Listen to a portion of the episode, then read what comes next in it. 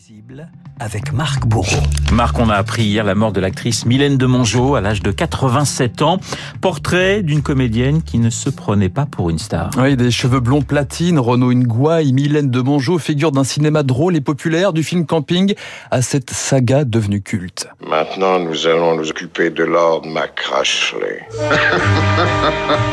Et oui, cette saga, C'est Fantomas. c'est Fantomas. Plus de 10 millions de spectateurs dans les années 60 pour voir Mylène de Mongeau alias Hélène aux côtés de Louis de Funès et de Jean Marais. Il nous arrive à Jean Marais et à moi, puisque je suis sa fiancée adorée, d'être poursuivis par Fantomas et de poursuivre et d'essayer de découvrir Fantomas. Donc nous sommes poursuivants et poursuivis.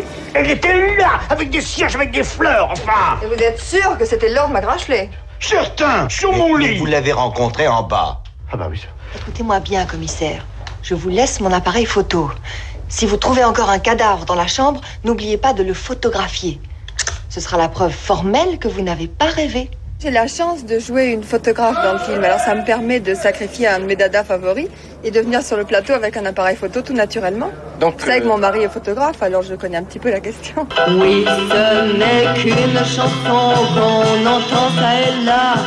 Mylène de Mongeau, un timbre de voix, une liberté de ton, une fille d'Ukrainienne qui passe 6 à 8 heures par jour à jouer du Chopin et du Mozart dans son enfance, mais dont on ne retient que la blondeur. Lorsqu'elle pose pour les savons cadom, lorsqu'elle est convoquée pour les inaugurations en tout genre. Gary Cooper, Cooper de ruban, a inauguré en la charmante compagnie de Mylène de Mongeau et de Nadia Gray le premier escalator français du spectacle. Voilà, celui-là, il est collector quand même. Mylène, est très étonnante. oui. Mylène de Mongeau, superstar des années 50-60, a pourtant choisi le contre-pied lorsqu'elle fait ses débuts à 17 ans dans Les Sorcières de Salem de Jean-Paul Sartre. Vous êtes un bon citoyen, maître Putnam. Que pensera la cour si elle apprend que vous détournez votre fille de son devoir? Toi, toi, belle de toi. Mais l'amoureuse de Cocteau et de Gérard Philippe est renvoyée à sa plastique. Tu pourras toujours faire des ménages. Lui avait même lancé Simone Signoret. Bah tiens, c'est Voilà, sympathique ça. Formule bien senti quand même. Mylène de Mongeau, la De Gaulle féminine, comme on la surnomme à l'étranger, est cantonnée dans des rôles de femme fatale et ingénue face à Jean-Paul Belmondo, Vous êtes le jeune homme au scooter Voilà, rendez-vous dans 10 minutes au coin de la rue Saint-Grégoire. ou encore le tout jeune Alain Delon. Tu ne crois pas le moment venu de nous donner quelques explications, non? Écoutez, mesdemoiselles, vous ne me paraissez pas dans votre état normal. Mon premier film que j'aurais jamais dû faire, mais que les gens aiment beaucoup quand même et qu'ils aiment revoir, c'est Sois belle et tais-toi. Une bonne femme, pas trop moche, n'avait pas le droit d'être intelligente. Parce qu'il fallait que ce soit simplement une jolie fille. C'est- c'est- C'était très frustrant. Aurais-je ma vengeance, monseigneur? Aurez-vous la vôtre?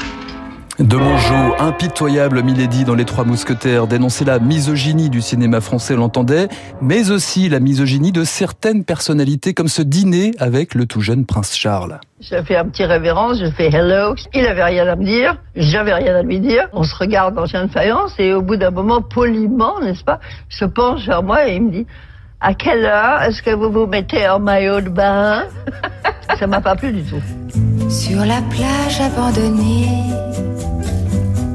coquillages et crustacés. Mylène de Mongeau présentée aussi comme la grande rivale, Renaud, Brigitte Bardot. de Brigitte Bardot, et le même âge, la même blondeur, la même moue.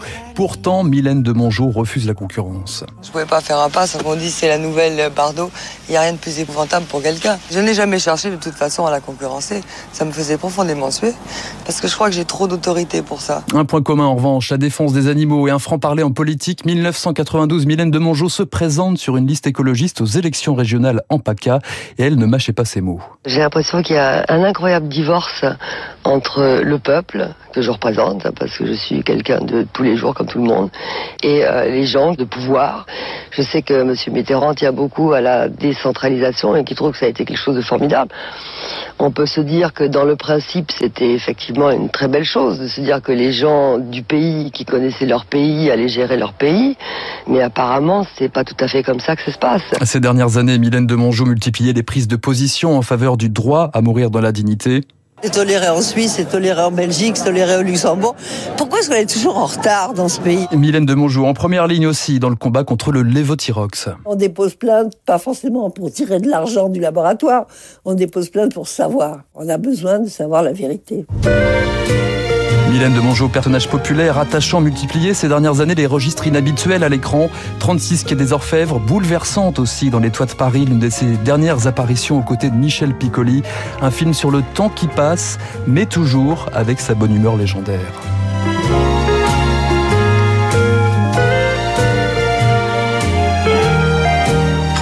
C'est une sacrée personnalité, Et Mylène oui, hein, pas commode. Et hein, une quand très même, belle hein. carrière. Et une très belle carrière, il faut le dire. Merci Marc, le journal imprévisible de Marc Bourreau, comme tous les matins sur l'antenne de Radio Classique. Je vous souhaite un excellent week-end et je vous veux en pleine forme dès lundi On matin. J'espère, oui, il y a intérêt. 7h54, dans un instant, vous allez retrouver le camarade David Barou pour son décryptage. À tout de suite.